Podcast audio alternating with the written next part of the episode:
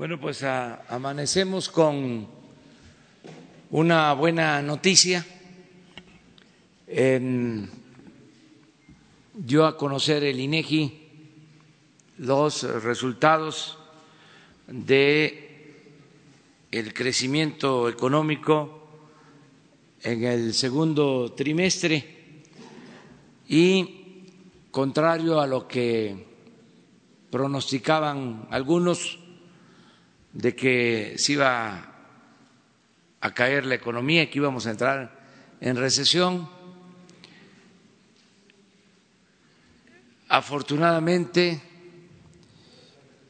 la economía creció, de acuerdo a los datos del INEGI, no les funcionó su pronóstico a los expertos y miren lo que se publica hace un momento, esto en el financiero, porque tengo que dar la fuente.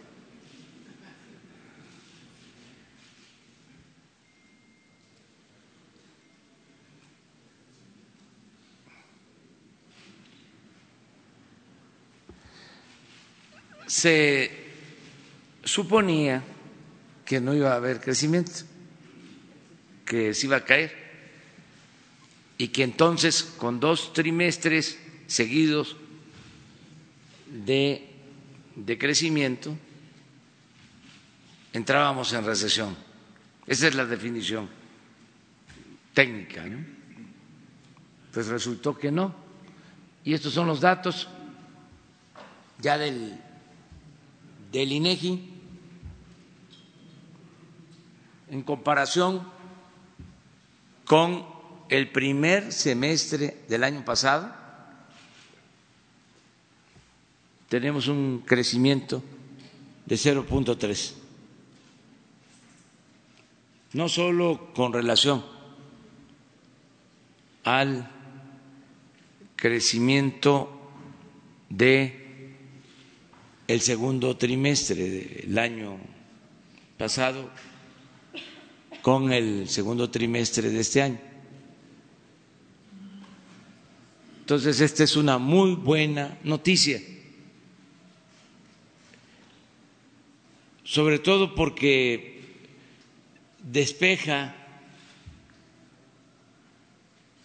el miedo, la eh, intención de crear desconfianza. Nosotros no tenemos eh, duda, pero sí insistir tanto en la recesión, pues sí lleva a crear dudas, cierta incertidumbre. Nosotros sabemos que va muy, muy bien la economía, que está bien el país. No eh, quiere decir que todo esté resuelto. Hay problemas que estamos enfrentando pero, desde luego, eh, vamos muy bien en la parte económica, en lo que tiene que ver con el bienestar. Esto es también producto muy contrario de lo que se piensa. Ya ven que se insiste mucho en que no hay crecimiento porque eh, no hay gasto.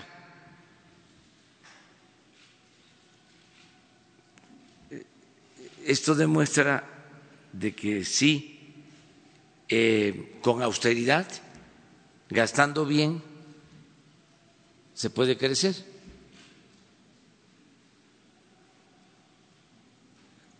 ¿Qué es lo que ha habido gasto, pero eh, bien orientado a los que más lo necesitan.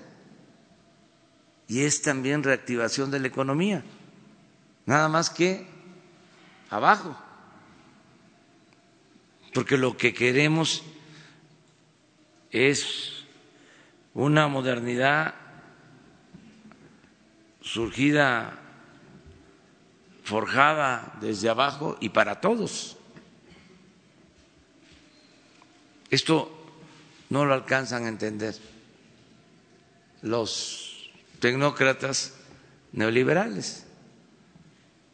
Ellos nada más apuestan a lo de arriba, incluso a eh, inversiones de capital, grandes inversiones de capital, automatizadas, con empresas automatizadas, de poca generación de mano de obra, de mayor concentración de utilidades. El modelo nuestro es eh, que el crecimiento se convierta en desarrollo en un país donde necesitamos crear empleos, pues tenemos que procurar que la inversión vaya bien dirigida y le dé trabajo a la gente o buscar los equilibrios entre la automatización, la robótica y la ocupación de mano de obra poco lo que estamos haciendo en Oaxaca. Em, no es uso de maquinaria para la construcción de caminos, sino revolvedoras y mucho empleo, uso intensivo de mano de obra.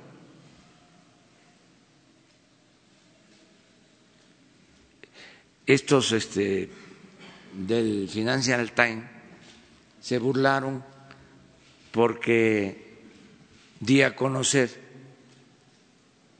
de cómo funcionaba un trapiche en la Huasteca y que de eso vivía un campesino que sembraba su tierra, sembraba caña, tenía su trapiche artesanal y eh, con un caballo como motor, movía el trapiche y hacía jugos de caña y los vendía. Pues esa economía, aunque se burlen, es muy importante. Lo pequeño es hermoso. Nada más que en la concepción tecnocrática neoliberal eso no importa. Aquí en el Ajusco, del lado de el Estado de México, los campesinos siembran maíz y habas y el maíz que siembran, si lo vendieran sin darle valor agregado, pues no les resultaría. ¿Qué hacen? Siembran el maíz, siembran el lava, hacen tlacoyos y vienen a vender a la Ciudad de México los tlacoyos, que por cierto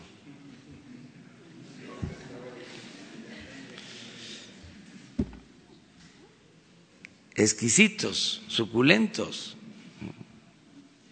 de antojo para un desayuno más tarde. Entonces, es un valor agregado.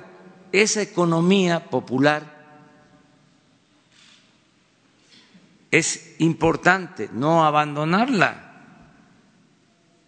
Les pongo otro ejemplo. Se instala al estilo en la concepción del Financial Times una armadora de una empresa automotriz en un estado de la República.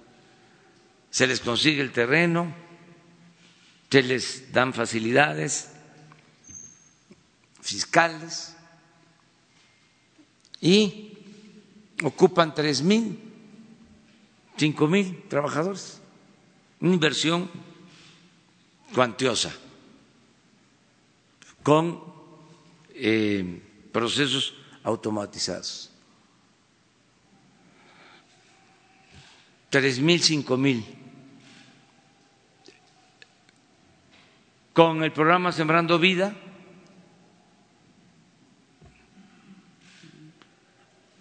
se siembran 500 mil hectáreas, 200 mil empleos. Y la inversión mucho menor. No quiere decir que vamos a dejar de promover la inversión extranjera para que se sigan eh, creando empleos en la industria y en empresas de autopartes, en la empresa automotriz. Nada más que lo otro también importa.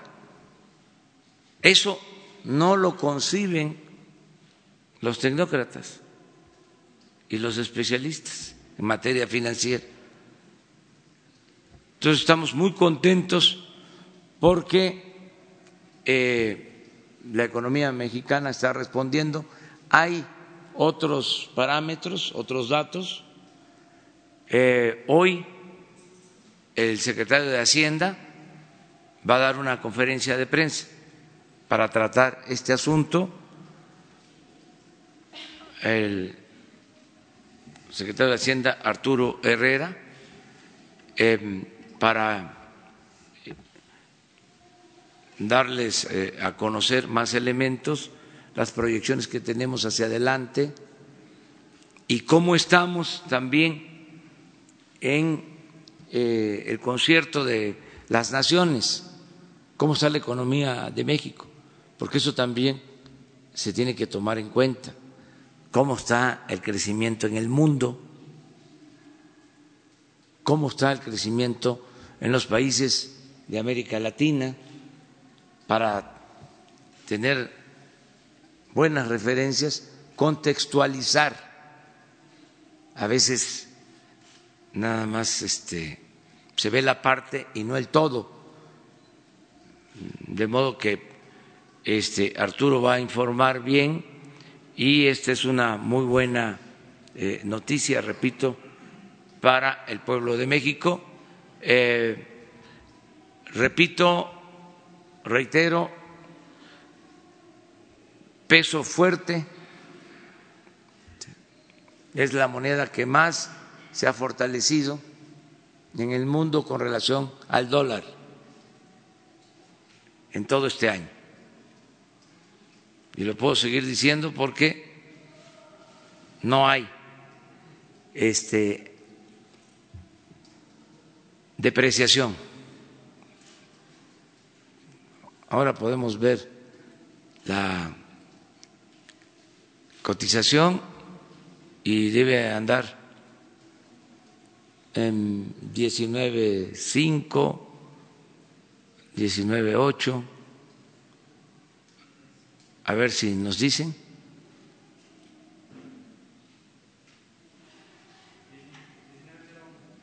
¿19? 01, sí. Y así se ha mantenido.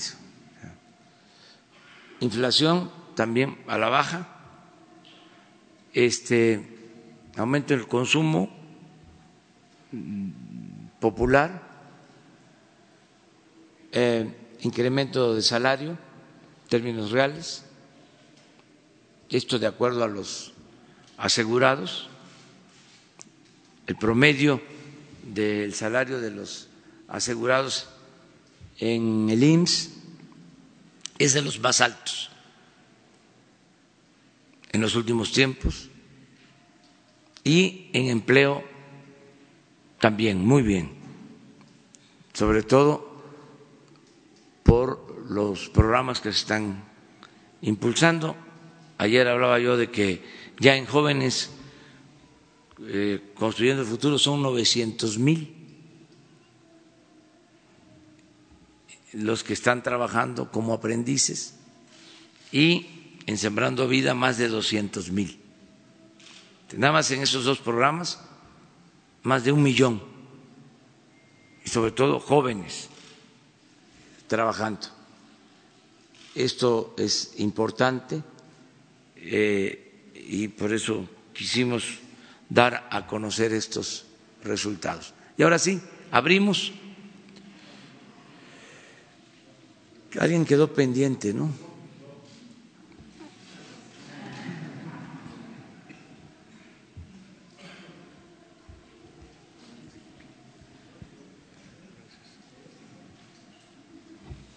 Buen día, señor presidente. Preguntarle, el lunes de la semana pasada eh, anunció aquí en el Palacio Nacional eh, que México va a buscar, ya tiene el aval de 33 países de América Latina para tener eh, un puesto en el Consejo General de las Naciones Unidas.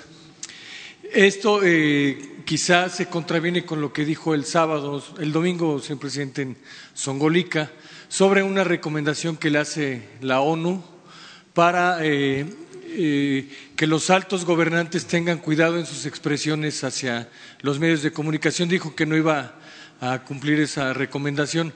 Entonces aquí el, tema, señor presidente, es ¿para qué formar parte de un consejo? ¿Para qué querer formar parte del Consejo General de un organismo al que no se acata? Y si eso, en todo caso, no llevaría a México a perder la autoridad moral en caso de que tuviera que hacer una presión para que otro país cumpliera? ¿Cómo va a pedirle a otro país que cumpla si no cumple? ¿Cómo ve esta situación contradictoria, señor presidente? Pues no hay ninguna contradicción. Este, todos los países de América Latina le dieron el aval a México para formar parte, para ser miembro del Consejo de Seguridad de la ONU. México tiene mucho prestigio. Siempre ha tenido México prestigio, fama. Y ahora eh, se advierte en el mundo de que nuestro país está eh, bien visto y una prueba es que 33 países de América Latina y del Caribe apoyan a México y vamos a ocupar ese asiento en el Consejo de Seguridad de la ONU. Es una distinción. Lo otro, pues es una opinión, yo ni siquiera llamaría recomendación, de una agencia que pertenece a la ONU. Y nosotros pues escuchamos y respetamos todas las opiniones, pero también cuando no corresponden a la verdad, no tenemos por qué quedarnos callados. Nosotros no estamos eh, limitando la libertad de expresión. No hay censura en México.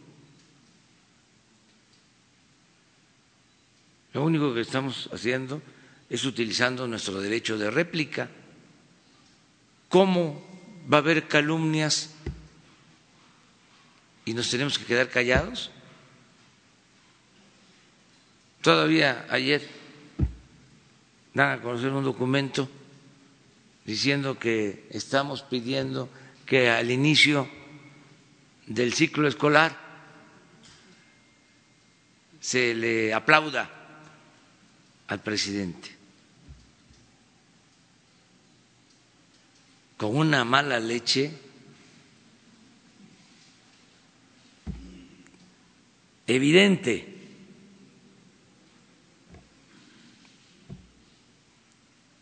Eso no eso perjudica, pero no al presidente, no a la investidura presidencial, ni siquiera a los ciudadanos, porque la gente está muy consciente, muy avispada, perjudica a la propia revista.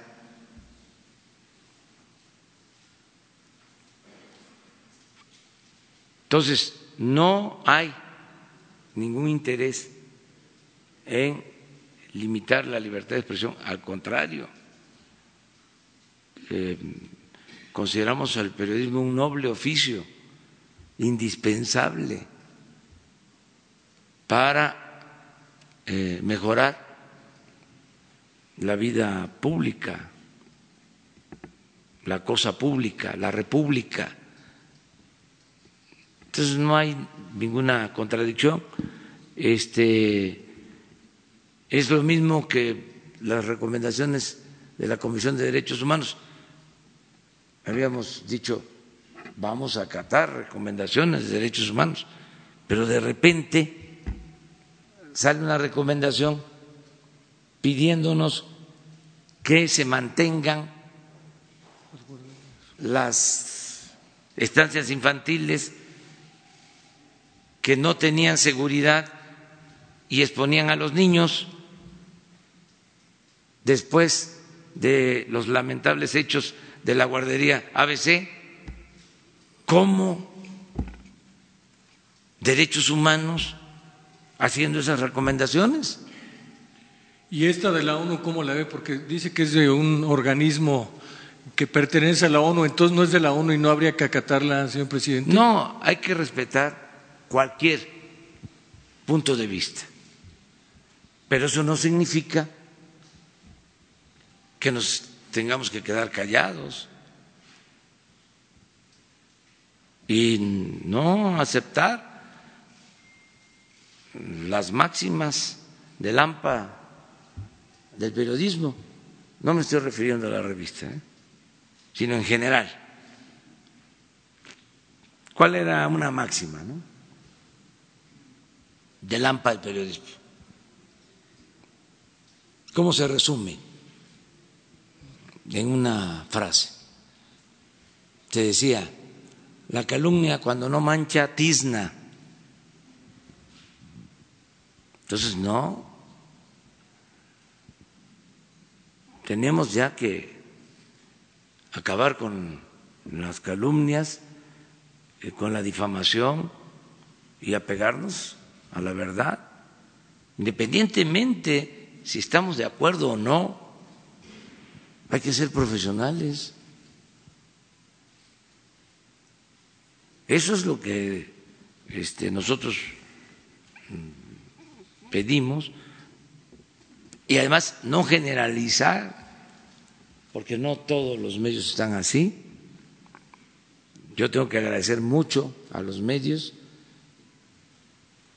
Pues este acto, imagínense, de diálogo circular, de todos los días, cuánto ayuda para hacer realidad el derecho del pueblo a la información que no se cumplía. Ahora se está cumpliendo. Y sobre todo agradecerle mucho a las benditas redes sociales,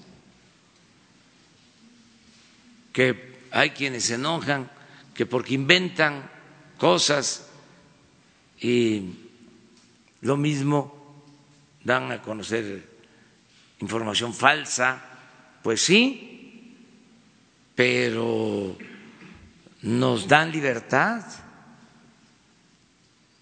Es que antes no había manera de responder.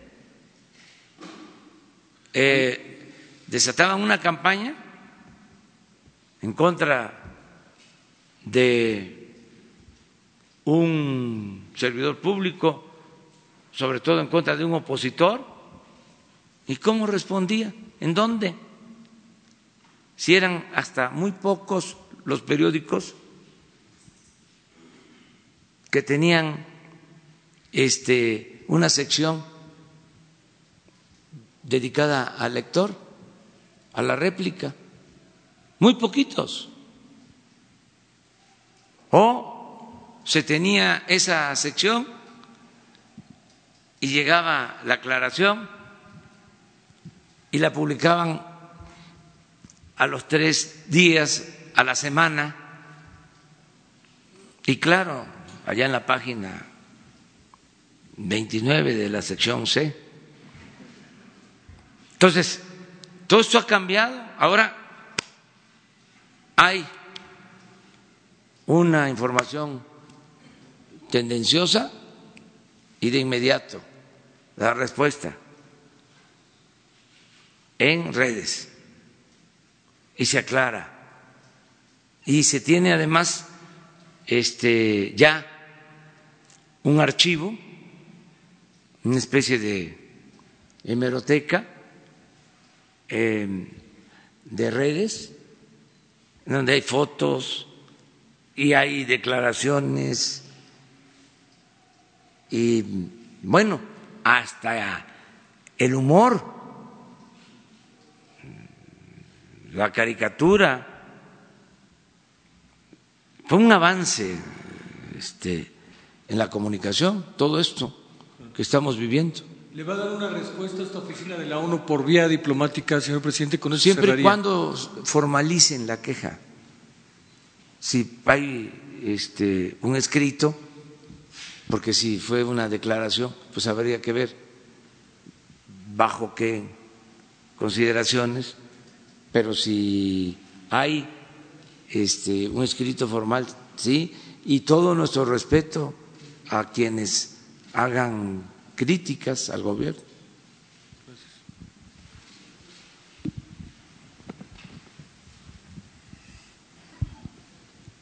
Buenos días, presidente Ramón Flores, corresponsal de Los Ángeles Press de Guadalupe Lizárraga. En días pasados habló de poder indultar a los presos políticos, pero hay otros presos en las sombras, incluidos nuestros hermanos indígenas que no tienen voz y que a pesar de que no está tipificado como delito, Alrededor de cinco mil personas se encuentran actualmente en prisión y pagan sentencias de hasta 10 años de cárcel por haber robado comida en alguna tienda, un mercado, un restaurante o en una plaza comercial. A este tipo de ilícitos se le conoce como hurto famélico y generalmente es cometido por personas de escasos recursos que no tienen dinero para satisfacer sus necesidades básicas. Señor presidente, mi pregunta es, ¿hay la posibilidad de poder indultar a estas personas? O de revisar sus casos para que se puedan reinsertar a la vida pública. Y ahorita le hago la segunda pregunta, por favor. Sí, y miren, ayer traté este caso. Em, hay presos em, políticos, luchadores sociales y eh, presos que están en la cárcel eh, sin eh, haber cometido delitos o por la pobreza o porque no tienen abogados, a pesar de que existen los defensores de oficio, o quienes no tienen para pagar fianzas, o ancianos enfermos, mujeres solas, abandonadas. Me hicieron llegar eh, un expediente de más de tres mil mujeres presas que no tienen eh, por qué estar en la cárcel. Y así en otros casos, indígenas, pobres que no tienen quien los defienda y el procedimiento para liberarlos mm, de desistimiento de la acción penal ya cuando están en el Poder Judicial es muy complicado. Nosotros estamos llevando a cabo ese procedimiento y vamos muy lentos. porque incluso eh, hay desistimientos y luego hay amparos este, en contra de los procedimientos que se están llevando a cabo y no se avanza, o se avanza muy poco. Entonces ayer tuvimos una reunión y le pedí a la licenciada Olga Sánchez Cordero y a Julio Scherer, consejero jurídico, que se analice bien la posibilidad de que podamos presentar una iniciativa eh, abriendo el periodo ordinario para una ley de amnistía. Y quiero que, en caso de proceder, sea una iniciativa de carácter preferente, es decir, para que lo más pronto posible se resuelva. Tenemos que buscar bien quiénes podrían acogerse a esta amnistía, bajo qué condiciones, quiénes podrían ser eh, beneficiados por esta amnistía. Pero lo vamos a hacer. Estoy esperando que me den eh, la opinión eh, técnica, jurídica, eh, tanto la licenciada Olga Sánchez Cordero como Julio Scher, por esto que estás planteando. Porque tenemos el compromiso de liberar a inocentes que están en las cárceles y lo estamos haciendo, pero es poco el avance por todo el procedimiento que hay que seguir. Y, señor presidente, mi segunda pregunta es si hay la posibilidad de que el subsecretario Encinas, con el comisionado del órgano administrativo desconcentrado de prevención y redactación social federal, nos puedan actualizar las cifras de las, de las personas presas por este delito. Usted quedó que iba a venir el subsecretario Encinas, no sé qué día pueda este, venir el subsecretario, por favor. Gracias. Pues yo les propongo que cuando tengamos la iniciativa de amnistía, en el caso de que proceda legalmente, eh, se presente aquí con ustedes y que venga la licenciada Olga Sánchez Cordero, que venga Alejandro Encinas y Julio Scherer y que les hagan la presentación. Y si no, que también se dé la explicación por qué no procede y se entregue toda la información que se tenga sobre eh, presos que eh, a juicio de muchos deberían de estar en libertad.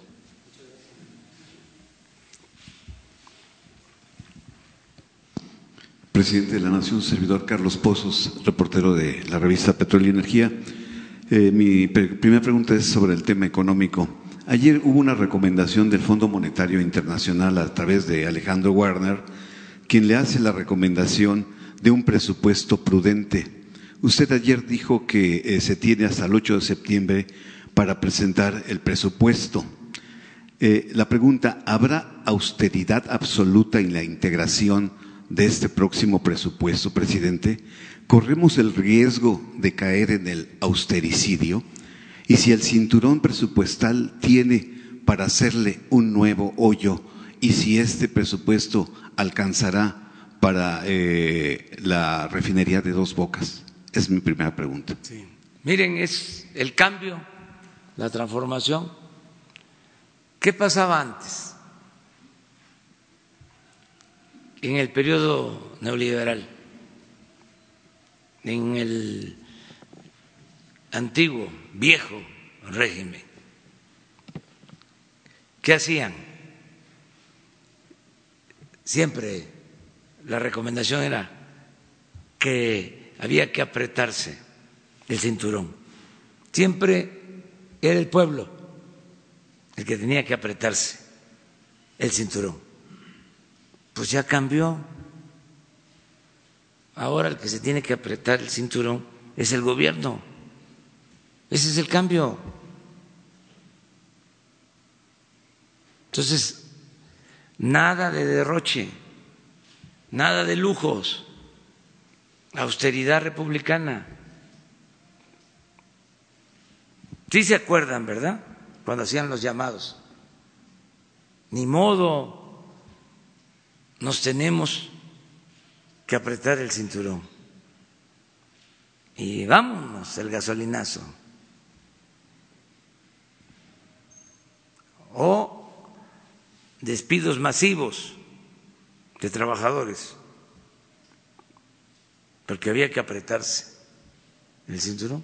Pues ahora se están apretando el cinturón, nos estamos apretando el cinturón los servidores públicos del gobierno y que no haya lujos en el gobierno. Esa es la austeridad.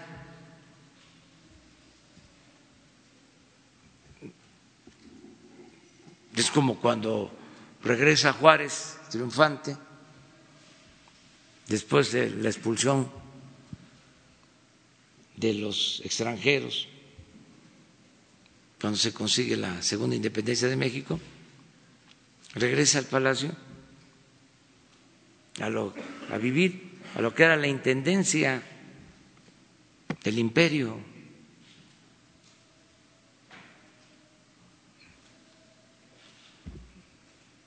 La austeridad republicana. Entonces, no va a haber ningún problema. Lo eh, prioritario va a tener recursos. ¿Qué es lo prioritario? El rescatar a Pemex, el sector energético. Eso es prioritario. Porque Pemex tiene que ser palanca del desarrollo nacional. Vamos a rescatar a Pemex para producir petróleo, refinarlo y que las utilidades de Pemex para el segundo em, periodo del gobierno a partir del tercer año de este gobierno, si así lo dispone la gente, si la gente apoya en la revocación del mandato que yo continúe. En los últimos tres años del gobierno se va a sembrar el petróleo. Es decir, vamos a tener excedentes del petróleo para impulsar actividades productivas y para que haya bienestar. Entonces, esa es una prioridad clara. Otra prioridad es el estado de bienestar, que todos los adultos mayores de México tengan su pensión, que las niñas, los niños pobres con discapacidad, su pensión 10 millones de becas para estudiantes.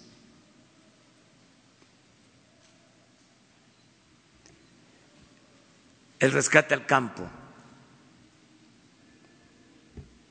mejorar la educación, la salud, en general el bienestar. Esa es otra eh, prioridad. Tercera prioridad, fortalecer las acciones de seguridad pública, que tengamos este año 85 mil elementos de la Guardia Nacional.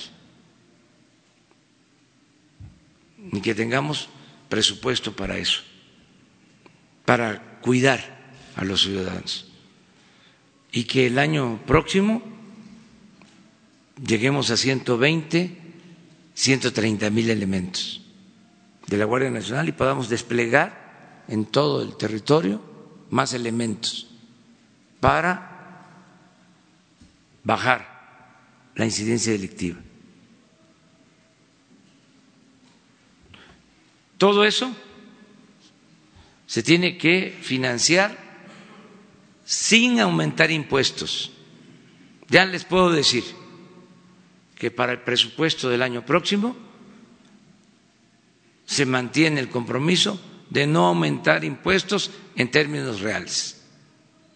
Ya les puedo decir de que no se van a crear impuestos nuevos. Ya les puedo decir que no van a haber aumentos en los precios de gasolinas, diésel, gas, energía eléctrica en términos reales. Eso se los puedo adelantar. Es más, ya les puedo adelantar que no va a haber aumento de deuda por segundo año. No va a aumentar la deuda pública. Ya esas son eh, directrices que se van a presentar el 8 de septiembre, eh, que va a entregarse el proyecto de presupuesto para el 2020. Entonces, no hay por qué tener eh, preocupación. Eh, estaba excedido el gobierno. Era un gobierno mantenido y bueno para nada. Le costaba mucho al pueblo mantener al gobierno. Mucho, mucho, mucho, mucho. Entonces hacía falta eh, acabar con los privilegios. Y afortunadamente, pues ahí van las cosas, van bien. Presidente, en este mismo sentido, desde aquí mandaría un mensaje y advertencia a su gabinete de la cuarta T que se acabó la práctica de que el gobierno sea la fábrica de nuevos ricos? Ya les puedo decir que estoy a punto de eh, declarar, de proclamar que se terminó la corrupción arriba o que ya no hay corrupción tolerada arriba. Ya un día de estos voy a venir aquí, además como se enojan tanto mis adversarios, sobre todo los conservadores, voy a venir aquí con una banderita blanca. Y vamos a poner ahí un letrero.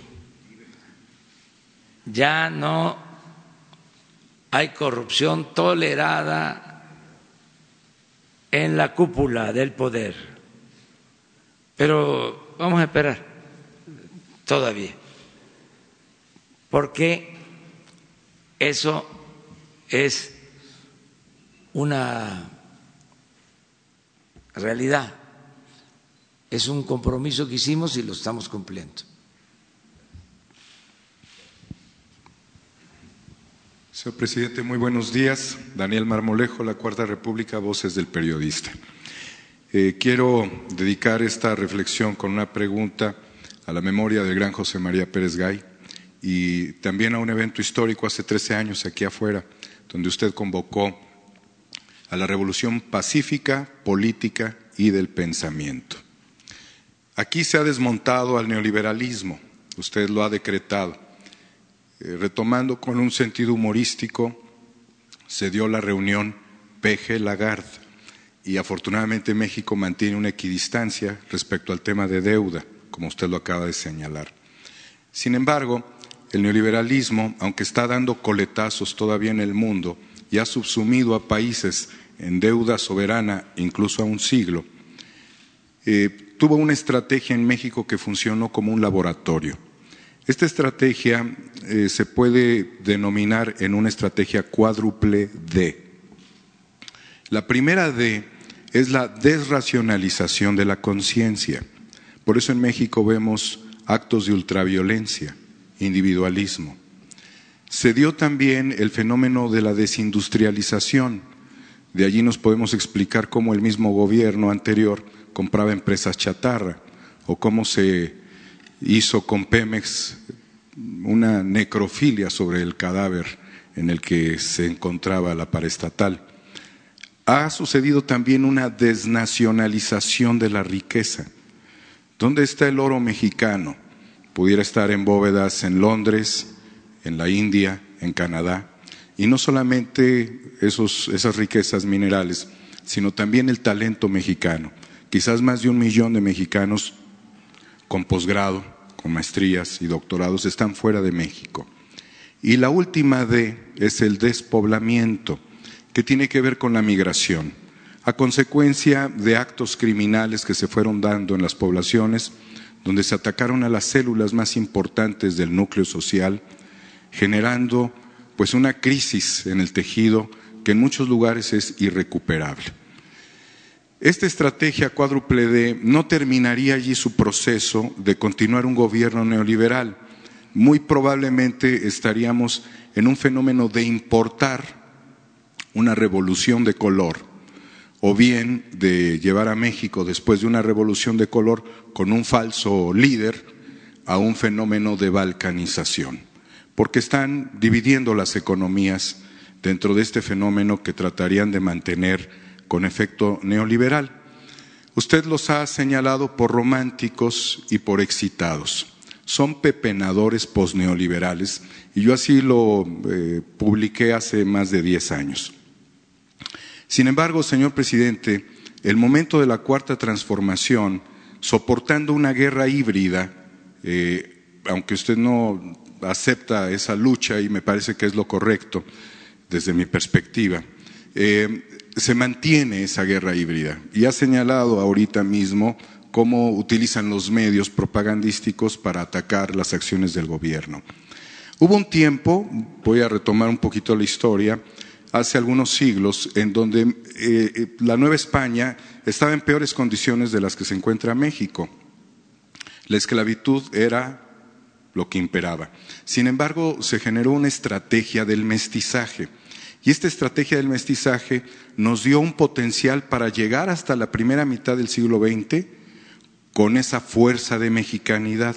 No quisiera entrar en los detalles de la estrategia del mestizaje, pero desde el barroco hasta la gastronomía y la literatura están esos efectos. En el 68 vino el ataque a los estudiantes y después se impuso el neoliberalismo. Señor presidente, ¿estaría dentro de sus prioridades, ahora que lo menciona, eh, establecer una segunda estrategia del mestizaje, un renacimiento de México, una vanguardia mexicana, eh, quizás para la segunda etapa de su gobierno? ¿Estaría dentro de estas prioridades como las que usted acaba de mencionar? Muchas gracias. Sí, vamos nosotros a continuar con la transformación del país. Eh, siempre por el camino de la concordia, siempre de manera pacífica, no violenta, convenciendo, persuadiendo, no imponiendo nada. Yo creo que eh, se va ganando el debate, porque eh, hay argumentos y se tiene la razón. Entonces vamos a continuar así. Es una revolución de las conciencias. La cuarta transformación significa también eso. Y se va eh, avanzando. Y yo sí creo que eh, vamos a, llevar a cabo la transformación y va a ser eh, un antes y un después, como se dice con frecuencia como lugar común un parteaguas.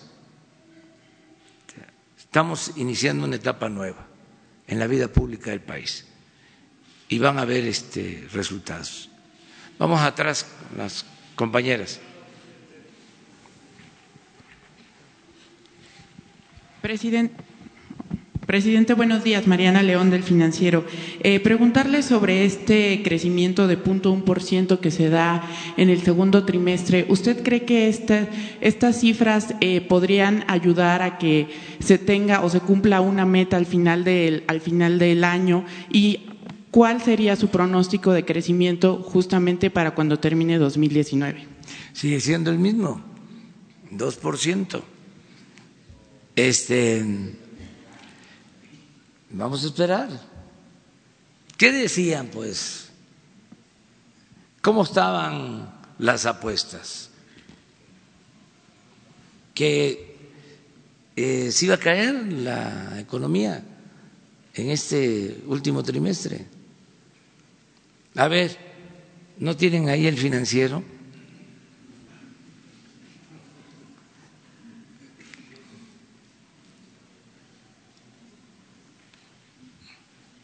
Es que es muy interesante, porque estuvieron, la verdad, la verdad, dale y dale y dale y dale y dale. O sea, yo también tengo derecho, ¿no? A subrayar. Economía mexicana sorprende. Bueno, sorpresas te da la vida este, vamos a esperar, vamos a esperar a que termine el año, vamos a esperar. Yo les digo, vamos bien, eh, hemos ido brincando obstáculos. Y lo más importante, lo mencioné ayer, es que hay alegría en la gente ¿Se acuerdan lo que decían antes del mal humor social? No hay mal humor social. A lo mejor en algunos, ni quisiera decir en la minoría, no, en algunos, ni siquiera digo en la élite, en algunos. Y además poco a poco, porque es de sabios cambiar de opinión, cada vez son menos los que están aferrados. Y este no entienden la nueva realidad, no quieren aceptar la nueva realidad. Y no es un asunto de gobierno, es un asunto de la sociedad es un asunto del pueblo. Lo que pasa es que también el conservadurismo no le da su lugar al pueblo. Para los conservadores el pueblo no existe. Existe la llamada sociedad política, la llamada sociedad civil. No existe el pueblo. Y no solo existe el pueblo, el pueblo de México está eh, demostrando un nivel de conciencia ciudadana extraordinario. Es de los pueblos con más conciencia política en el mundo. Es un cambio de mentalidad. Es algo extraordinario. Entonces, por eso se eh, equivocan. Porque, insisto, no se puede poner vino nuevo en botellas viejas. Esto ya cambió, esta es una nueva realidad. Entonces hay que ir ajustando eh, parámetros, es otro molde. Entonces hay quienes quieren que la realidad se siga eh, ajustando a lo de antes. No, ya no cabe eso. sobre lo que em, reportó ayer la Secretaría de Hacienda, que existe en el gasto corriente un subejercicio de 174 mil millones de pesos. Este subejercicio se habría dado sobre todo en el IMSS, el ISTE, por, por los gastos no erogados. ¿Qué le dicen desde Hacienda y cómo revertir y qué consecuencias habría tenido este subejercicio y cómo revertirlo para los, para los siguientes meses? Yo tengo otra información yo tengo este, em, información de que está bien el ejercicio del presupuesto, porque eso también eh, es algo que se ha manejado sin sustento de que había un subejercicio. Dicen este, los que estaban acostumbrados a las estrategias de antes ¿Cuándo van a soltar el gasto? ¿No han escuchado eso? Pero es, el informe de la este, Secretaría de Hacienda, presidente. Eh, yo tengo otra información, fíjense. ¿Otra información a la Secretaría de Hacienda? No, no, no, de la Secretaría de Hacienda. Este, eh, son enfoques distintas. Yo considero que en el gasto corriente ¿sí? Eh, hemos ahorrado y eso es lo que pueden estar llamando ejercicio Es mi este, punto de vista y respeto todos los puntos de vista porque Aquí este gobierno es de mujeres y de hombres libres. Y nada de que eh, hay una sola postura. Pero, a ver, regreso a lo que decía. ¿Cuándo van a soltar el gasto? Pues ya se soltó. Ya el 90% de los adultos mayores están recibiendo su apoyo, ya los 200 mil sembradores están cobrando, ya los 900 mil jóvenes están cobrando, ya se soltó. No se suelta como era antes. A ver, los contratos, cómo se soltaban los gastos. Ahí está el ejemplo de los gasoductos. Pues así, este, es relativamente fácil, pero aquí no, aquí hay orden y buena administración. Y les digo, eh, estamos cuidando, yo tengo, por decirles, 100 nombramientos detenidos.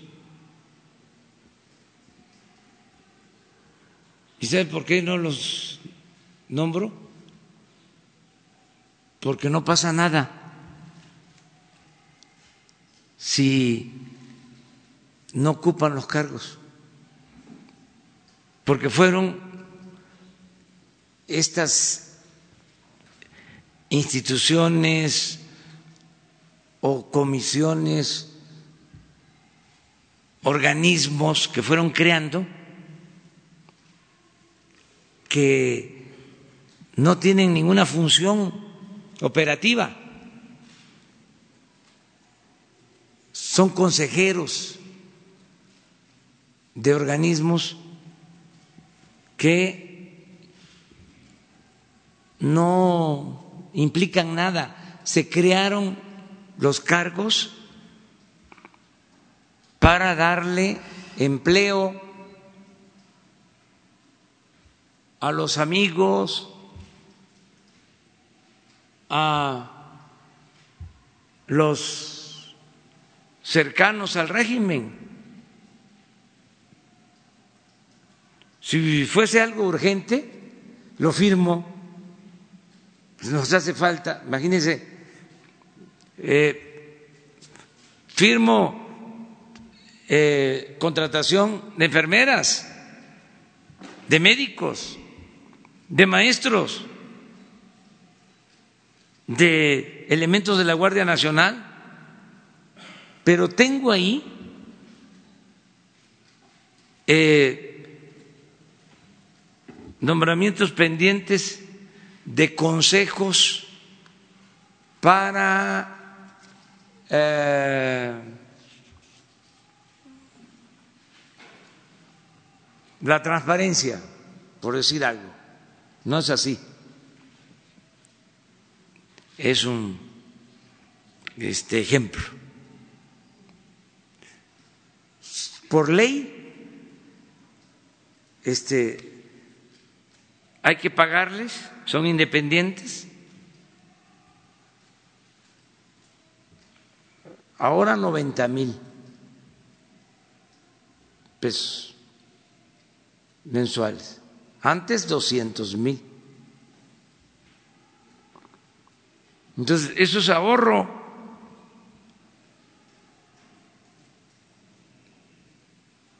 Y eso no altera para nada el funcionamiento del gobierno, porque estaba excedido el gobierno. Yo le digo a los empresarios a veces, que así como ellos cuidan su gasto, no derrochan, invierten bien. Imagínense lo que hacen las tiendas que venden mercancía, lo que le hacen a los que les compran alimentos, que no revisan la calidad de lo que van a comprar, les pagan así a la entrega del, del producto, que es una queja que tienen los productores, no les hacen descuento. No están pendientes de que este, esa mercancía no se eche a perder, que no están pendientes de que no se roben en los anaqueles la mercancía. ¿Tienen personal de más? No, no, no. Entonces en el gobierno había la idea de que no, ¿Qué te vas a estar metiendo a cuidar el dinero del el presupuesto si no es tuyo? ¿Cómo no va a ser de uno? El presupuesto es dinero de todo el pueblo y hay que cuidarlo más que el dinero particular. Uno recibe este, un mandato para cuidar los bienes públicos. Entonces, eh, nada de derroches, eh, cuidar todo.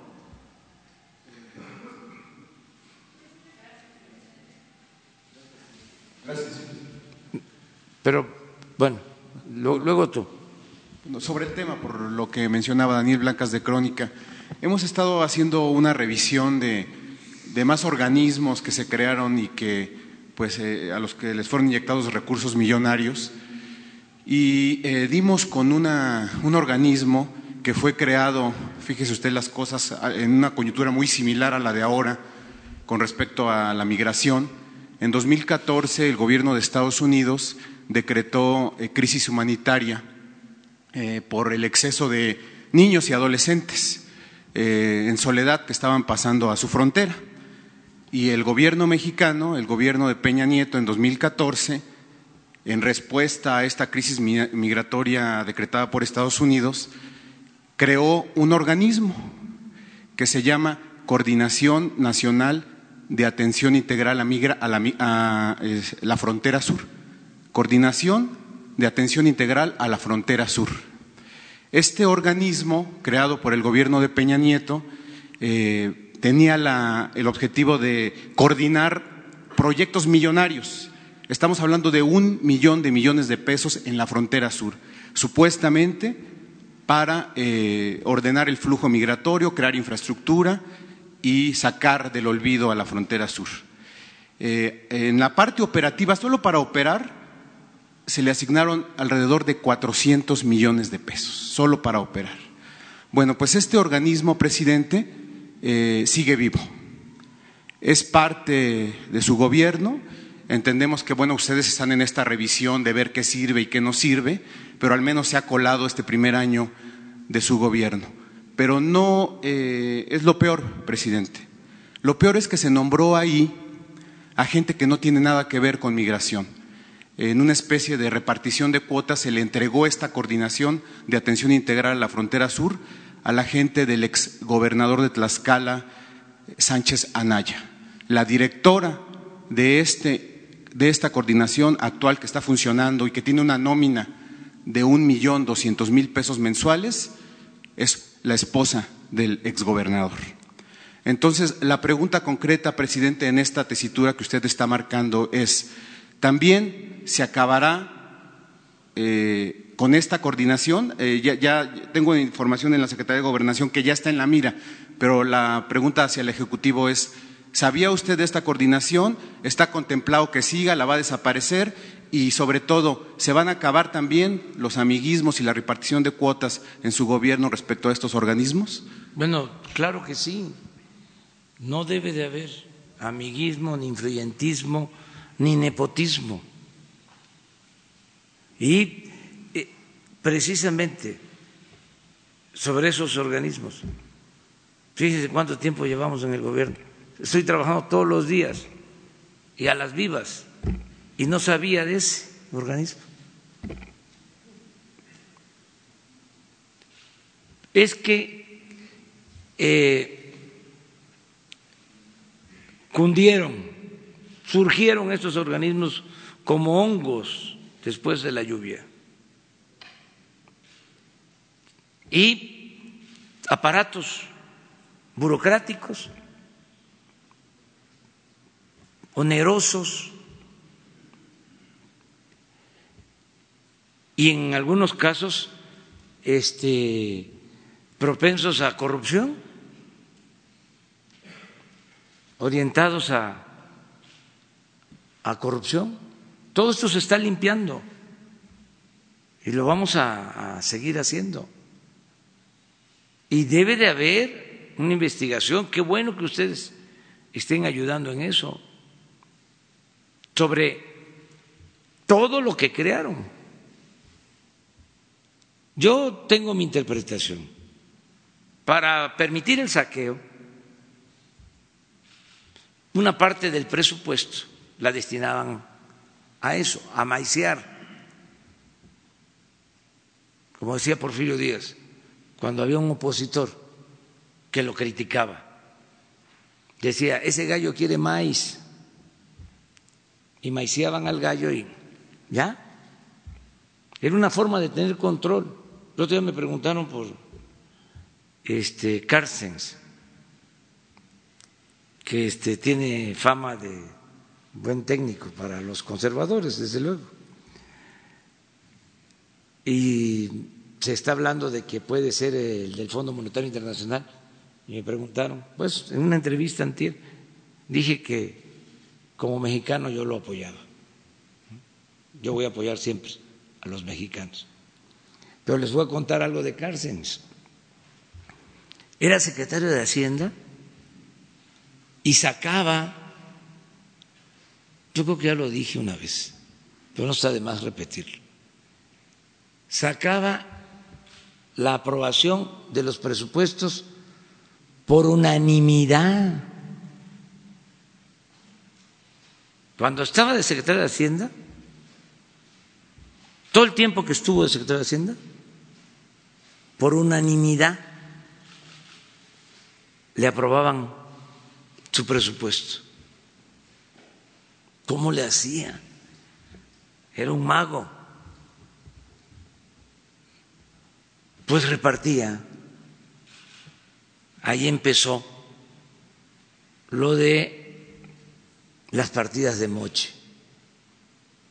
Y luego, pues ya se generalizó, se volvió práctica cotidiana, degeneró, pero con todas las fracciones de los partidos.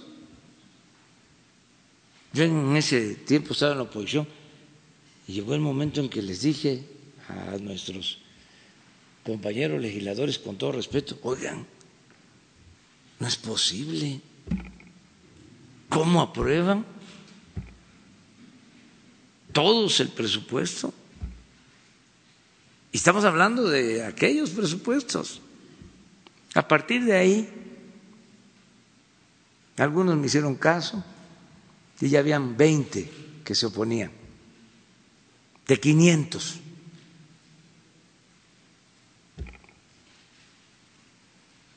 Veinte, treinta. Porque para sacar los votos habían acuerdos,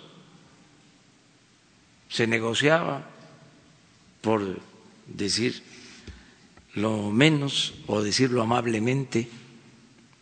Entonces eso es lo mismo, es maiceo, o sea, crear aparatos. Hoy en la mañana me informaban, el año pasado, a estas alturas, habían declarado 75 emergencias del famoso Fonden. Y ahora creo que llevamos 13. ¿Saben lo que eso representa? Puede ser de que antes este, llovía más y inundaciones y deslaves y más tragedias, pero de setenta y tantas a trece. ¿Por qué? Porque no había control del fondén. Entonces compraban este cáteres, láminas, de todo sin licitar a precios elevadísimos. Bueno, les doy un dato, otro. ¿Quién manejaba la Policía Federal? La Secretaría de Gobernación. Pues resulta que la Secretaría de Gobernación contrataba policías para cuidar sus instalaciones.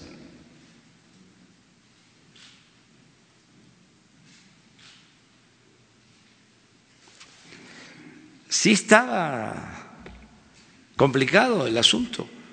Entonces, esa información que tú nos estás dando se va a analizar, se va a revisar. Claro que no solo fue, además, aclaro, en el sexenio pasado. Esto viene de tiempo atrás, todo el periodo neoliberal. Yo recuerdo que cuando el gobierno de Calderón se hicieron instalaciones de aduanas, supuestamente para cuidar que no entraran las armas. Creo que en un año confiscaron una pistola 22 pero este, la construcción ahí en Tijuana de una de esas instalaciones se llevó muchísimo dinero. Y acuérdense que en ese tiempo fue cuando se permitió al gobierno de Estados Unidos, violando nuestra soberanía, que se introdujeran armas para un operativo.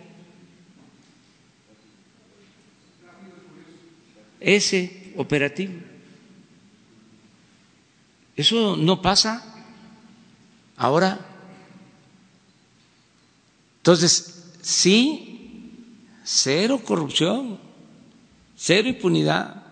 Porque además usted ha dicho, presidente, que de hecho han venido funcionarios que le han dicho, eh, acuérdate que yo estuve ahí contigo, te apoyé y traigo aquí a mi gente, hay que colocarle impuestos. Le pregunto esto porque, ya le digo, el gobernador Sánchez Anaya es alto directivo en la Secretaría de Seguridad Pública de Durazo y su esposa es la, coordinadora o la directora de este organismo fantasmal que no ha funcionado y que ha tenido recursos. Entonces, ¿hay eh, la voluntad de que esto se acabe en su gobierno? Sí, desde luego. También hay que ver si existe un conflicto de interés. Si realmente existe un conflicto de interés, porque este, hay eh, parejas donde uno es eh, un profesional, la señora, y él también, y pueden ayudar.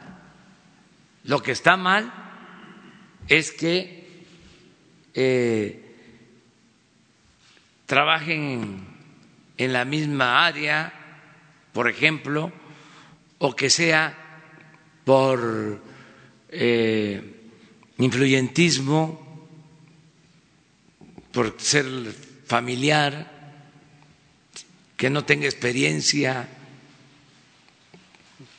que este, no pueda desempeñar ese cargo. También eso hay que verlo, porque eh, las mujeres tienen mucha posibilidad de ayudar a mí me este, ha resultado muchas veces mejor el desempeño de las mujeres en la función pública. La mujer es muy responsable, trabajadora, inteligente, honesta. Y el que no lo acepte, pues que lo vaya pensando. brevemente le quiero preguntar, presidente, este, se, eh, se menciona que... Te pregunto nada más a ti una cosa, para aclarar. ¿Este organismo depende de la Secretaría? Es un órgano desconcentrado de la Secretaría de Gobernación, así se creó. De Gobernación. De la Secretaría de Gobernación. Pero Sánchez Anaya está en Seguridad Pública. Sí, Sánchez Anaya está en Seguridad Pública su esposa está como directora de Mari Carmen eh, Ramírez. Sí, eso es lo que hay que ver. Eh, independientemente de la relación familiar, que este, no tiene por qué también ser un impedimento, eh, si cumplen con el perfil y son profesionales, aunque sean pareja, que no estén en la misma área, ese es mi punto de vista. Eh, independientemente de eso, yo creo que el fondo del asunto, lo más eh, reprobable, es la creación a diestra y siniestra de estos organismos que no sirven, que significan nada más gastar por gastar, que son onerosos, que no tienen eh, ninguna utilidad para la sociedad, para la gente. O sea, son aparatos burocráticos inservibles. Eso es lo que no se puede este, mantener. Imagínense, recordemos, tenían oficinas en el extranjero Por ejemplo, las oficinas de ProMéxico, que no se debe de olvidar, tenían oficinas en 60 ciudades del mundo. ProMéxico. Claro, eran becas, era pues eh, turismo político. No hay oficinas en México de otros países con ese propósito. ¿Dónde está Pro Francia? ¿Han visto ustedes alguna oficina pro Alemania, pro Japón, pro Argentina? No existe. Esta tecnocracia, además de corrupta, resultó ineficiente y fantoche.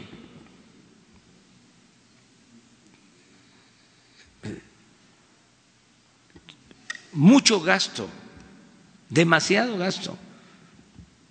Se suponía que la derecha, el conservadurismo, bueno, eh, no querían aparatos burocráticos.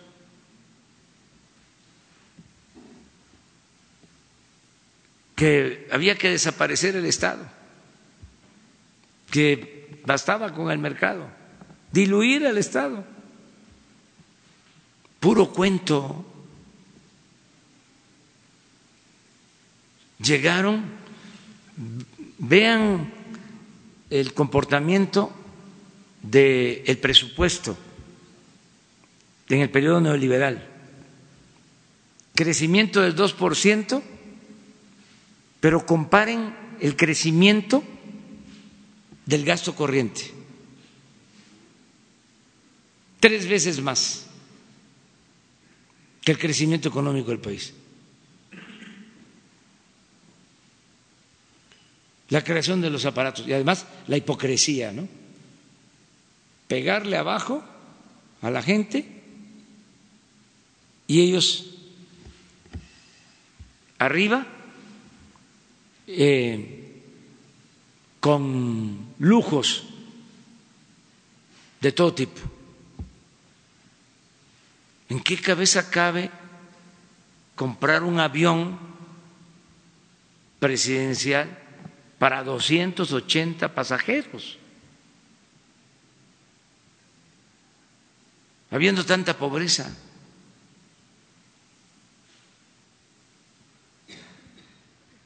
Que por cierto ya nos van a, dar el informe sobre cómo va lo de la venta del avión. Es un organismo de la ONU el que está llevando a cabo la venta.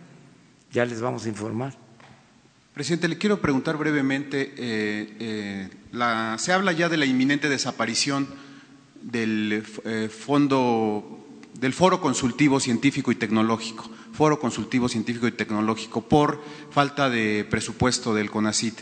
Se supone que este foro es la voz autónoma el órgano autónomo que tenía que asesorar al Ejecutivo para temas de ciencia y ah, tecnología. sí, eso era otro pegote que teníamos aquí en la presidencia. Ya me acordé, ese sí lo tengo identificado. Este, este era aquí para asesorar al presidente en asuntos de tecnología y un término también muy de moda, innovación tecnológica. No, ahí está el CONACID, a mí me asesora el CONACID y ahí están los científicos y también porque se manipuló la información, aumentó el número de becas en CONACIT este año. Se entregaron más becas para eh, científicos. Pero esos aparatos este, no tienen por qué mantenerse. ¿Saben qué hacían? Además, eh, se tenían todas estas este, oficinas y al final de cuentas, si el gobierno necesitaba algo, se contrataba. No lo hacían las oficinas, se contrataban los estudios. Eso no. Ya no hay asesores en el gobierno. No existe, está este, cancelado eso. ¿Cómo vamos a tener asesor? Mejor escogemos bien al secretario, bien al subsecretario, bien al director del área. Y ellos se tenía, por ejemplo, eh, la Secretaría y aparte un organismo autónomo, independiente, equivalente a la Secretaría. Doble gasto, duplicidades. Entonces se está ajustando. No crean que este, eh, es eh, fácil, hay resistencias hasta al interior del propio gobierno. Además que, pues ya ven que yo soy un poco perseverante, ¿no? Y no me olvido de las cosas. Tenemos el caso de las delegaciones. Habían secretarías, o mejor dicho, el gobierno federal eh, tenía hasta 40 delegaciones en un estado.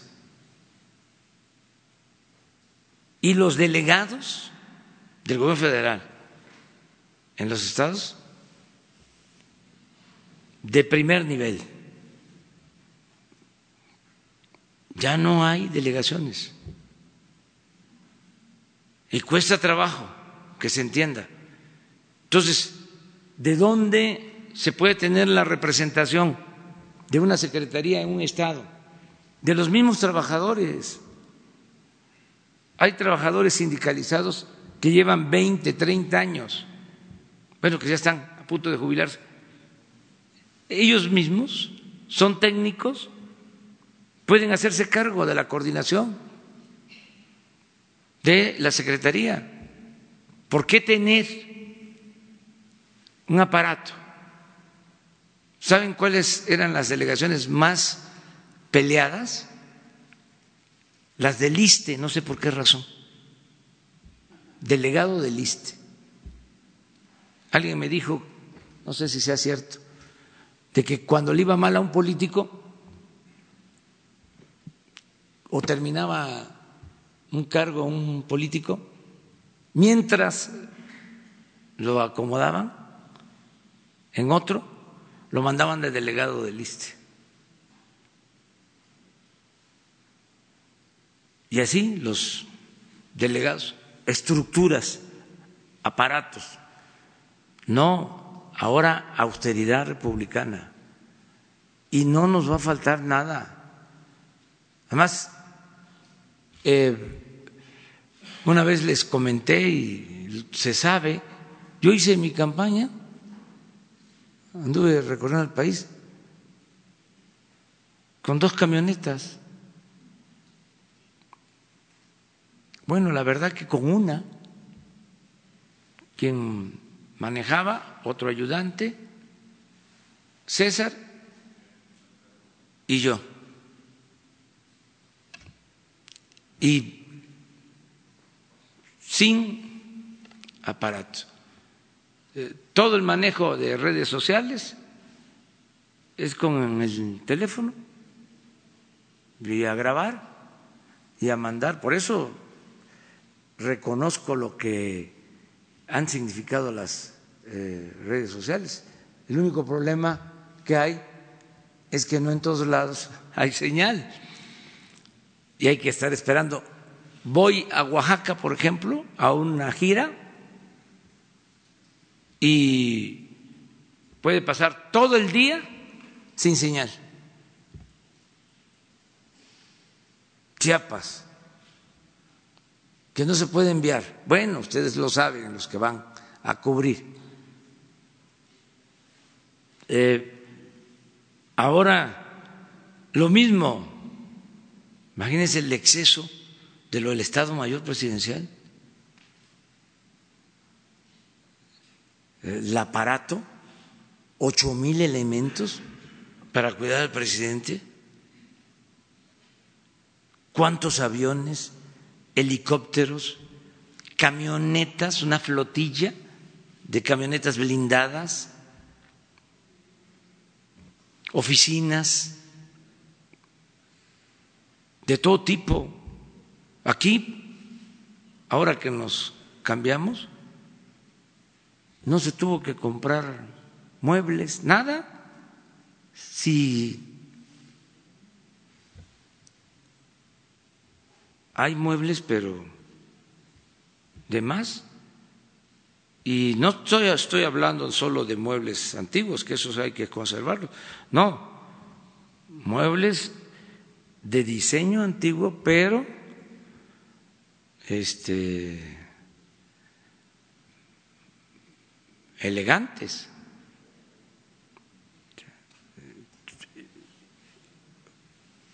Muchas este, cosas de más excesivas.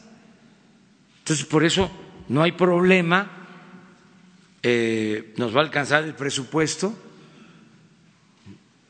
siempre pues va a haber protestas. Ahora estaba la protesta de los residentes por sus becas, ya pedí información, se les van a dar sus becas a los residentes, a ellos no les puede fallar, faltar, al contrario, son los médicos, si necesitamos médicos. ¿Sí? Muy bien. Dos más. Ah, acá quedamos. Y, y ustedes dos, que ya tiene tiempo que no preguntan. Buenos días, presidente. Hoy publicamos en Milenio que el Quini, el líder del brazo financiero del cártel Jalisco Nueva Generación, intentó eh, retrasar su traslado al penal del Altiplano debido a que en el reclusorio norte contaba con distintos privilegios, eh, pues lujos en comparación con otros presos y comodidades. De acuerdo a conversaciones telefónicas con algunos de sus colaboradores, contaba con chef, contaba con personal que pues le servía, que usaba como servidumbre e incluso recibía mujeres sudamericanas que se quedaban con él días y noches que le servían y a las cuales pues evidentemente les pagaba. ¿Qué va a pasar con eh, este control que siguen teniendo algunos eh, narcotraficantes en los penales federales, presidente? Sobre todo porque ayer un juez federal le otorgó un amparo para que en tres días lo regresen al reclusorio norte en donde gozaba de todos estos privilegios. A ver si usted estaba enterado y qué se va a hacer en estos casos.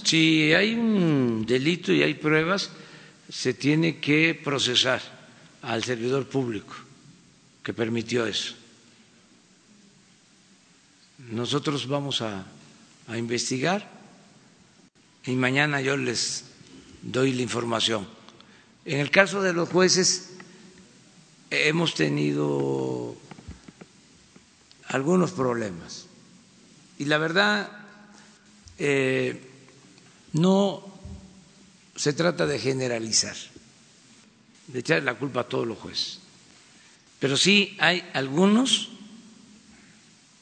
que están actuando mal.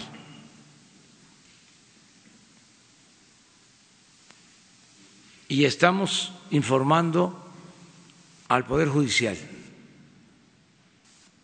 con mucho respeto a la autonomía del Poder Judicial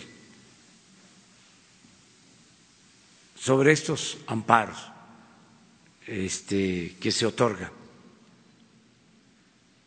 Ya lo hemos hecho. Es más, lo acabamos de hacer hace una semana. En este caso harían algo, presidente. Lo mismo si se demuestra de que no hay fundamento con tiento, con respeto a la autonomía, a la independencia del Poder Judicial. Y En cuanto a este control, ¿qué información tiene eh, en los penales federales? ¿Cómo está la se situación? ha ido avanzando mucho porque no se permite la corrupción. Si no hay corrupción, lleva uno ventaja.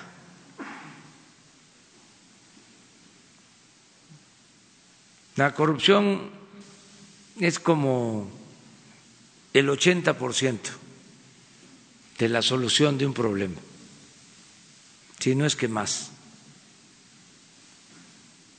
Cuando hay componendas, cuando hay complicidad, cuando hay asociación delictuosa, cuando hay contubernio entre autoridades y delincuencia, sea delincuencia común o de cuello blanco, no se puede. En el avanzar. caso de los penales es evidente que aún lo hay, ¿no, presidente?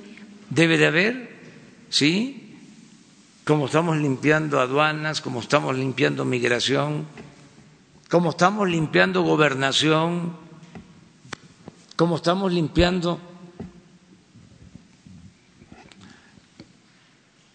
la Policía Federal, como se está limpiando Hacienda. Imagínense que se daban condonaciones de impuestos a los influyentes. No, todo el gobierno estaba tomado. El gobierno estaba secuestrado por la delincuencia, pero no solo por la delincuencia de, de común, sino sobre todo por la delincuencia de cuello blanco. Estamos rescatando al Estado. separando al poder económico del poder político y que el gobierno represente a todos, que no sea un comité al servicio de una minoría. ¿Podría solicitar alguna inspección, alguna revisión a los, a los penales para revisar estos casos en específico? Mañana mismo en la reunión de gabinete se va a tratar el asunto, porque ya están tomando nota. Y yo mañana mismo les voy a informar aquí. En otro tema, presidente, eh, em, Emilio Lozoya y Ancira han dado diferentes declaraciones eh, en las últimas horas en las cuales se dicen perseguidos políticos por parte de su gobierno. Lozoya asegura que se está utilizando a su familia, a la cual se le están fincando delitos que asegura pues ni siquiera existen, como la detención de su mamá, mientras que Ancira asegura que usted está, así lo dice, un poco revuelto con los datos de la compra de estas plantas de fertilizantes. ¿Qué decirles eh, debido a las distintas pruebas que se tienen y que ellos pues se dicen perseguidos políticos? Pues que están en su derecho de expresarse, de manifestarse, y que no es conmigo, es con la ley. Es más, no es conmigo, es con la ley y con la fiscalía.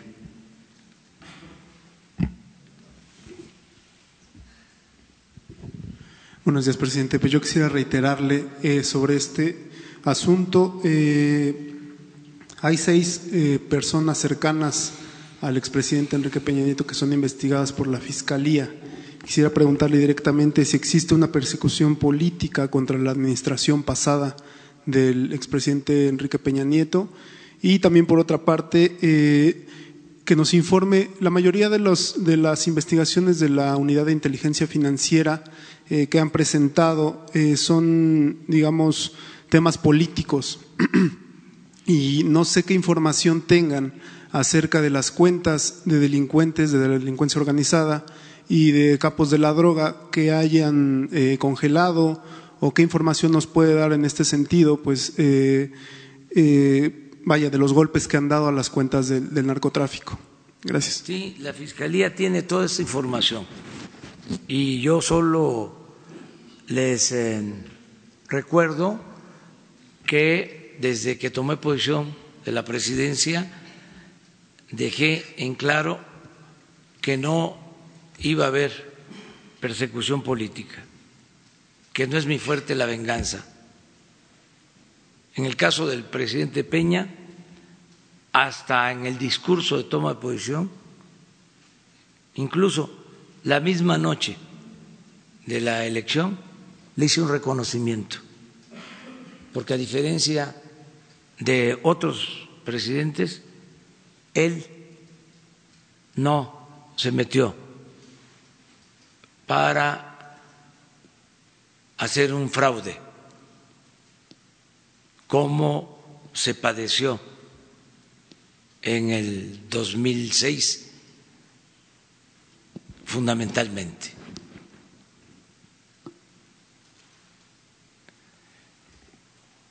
Pero ni siquiera los que hicieron el fraude del 2006 los estamos persiguiendo.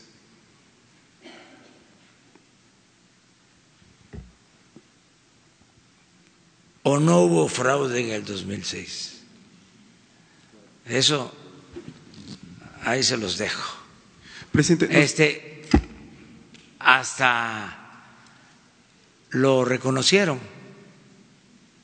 Además, este, se, se, se sentían hasta orgullosos.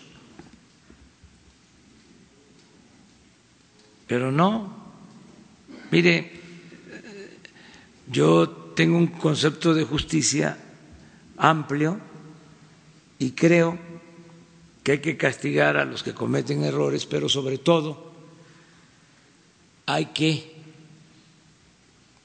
evitar que se continúe con el régimen de saqueo. Y más que a la condena a los hombres o que la condena a los hombres, pienso más en la condena al régimen, al modelo neoliberal.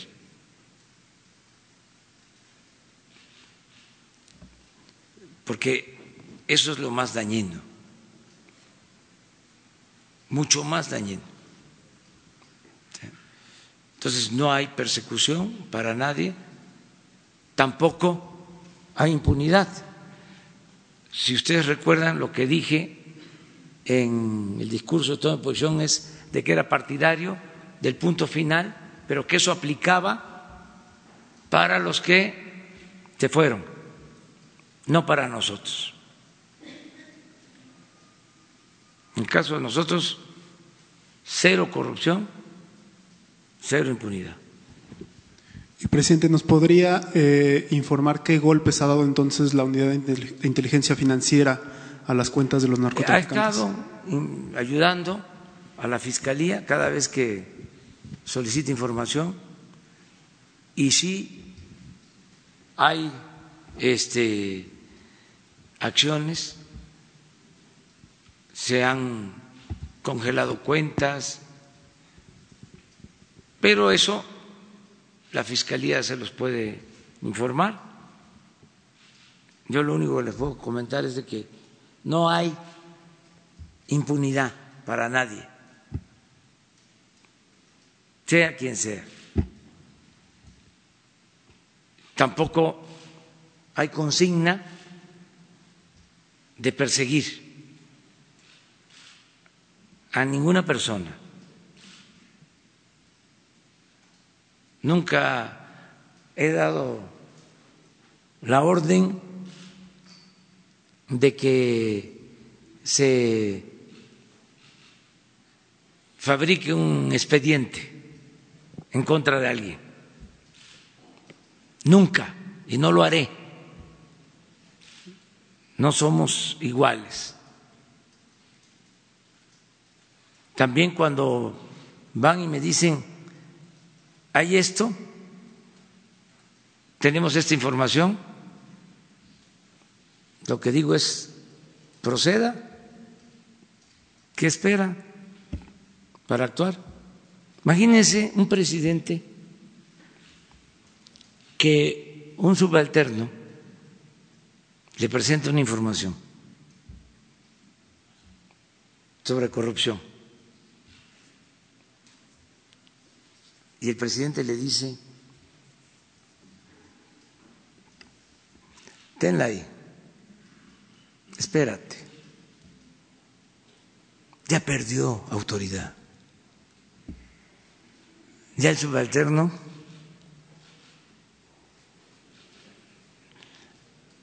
le falta el respeto.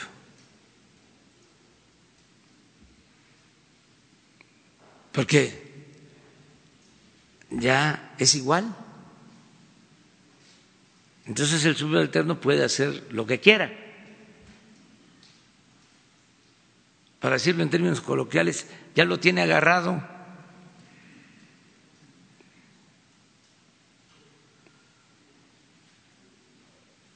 Entonces, no. Hay pruebas de corrupción, proceda.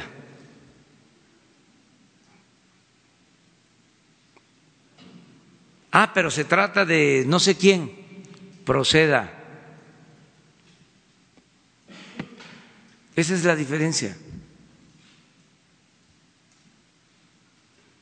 Como también si no hay pruebas, pues no se puede. No porque este, me sacó la lengua o me robó la presidencia ¿Mm? ¿Mm? Este, y ya vas a ver, no, no somos iguales, no somos iguales. En general, no se persigue a nadie. Hay procesos que están en curso, ni modo que los voy a detener que le voy a hablar a Hertz.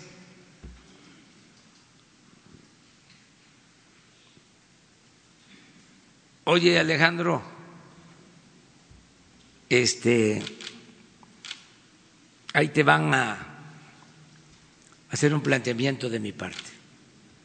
Y mando a una paloma mensajera, o a un pájaro mensajero a que le lleve una petición. Eso no, se acabó. ¿Saben cuántas veces he hablado por teléfono con el fiscal? Ni una sola vez.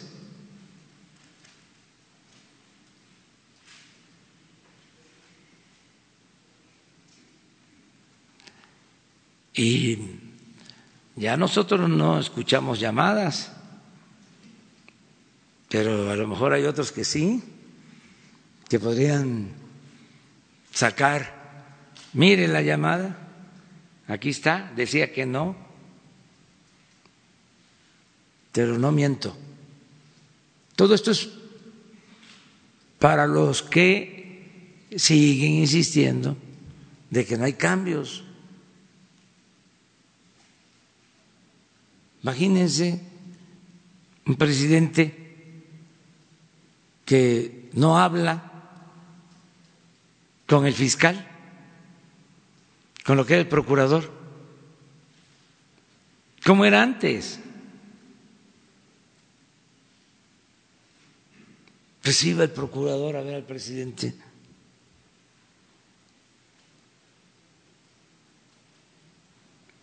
El presidente le ordenaba, hay casos donde se hacían acuerdos políticos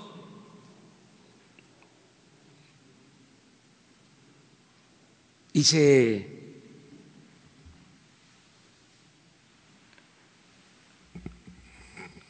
celebraban acuerdos. ¿Cómo se le llama esto cuando no hay ejercicio de la acción penal? En términos jurídicos. ¿Desistimiento? No, no. Este, sí, cuando se hace una investigación, eh, no, no hubieron elementos. Este, muchos así, políticos. Eso ya no existe. Una vez detuvieron a un político en España y lo tuvieron que dejar libre porque demostró de que le habían eh, declarado que no era procedente su presunto delito. Ahí revísenlo. pero lo, lo más este, lamentable, siniestro, es que los del partido de ese gobierno, que había dado el indulto o habían exonerado, estaban pidiendo que lo castigaran. O sea, el doble discurso, pues. Cuando ya habían llegado arriba al arreglo de exonerarlo.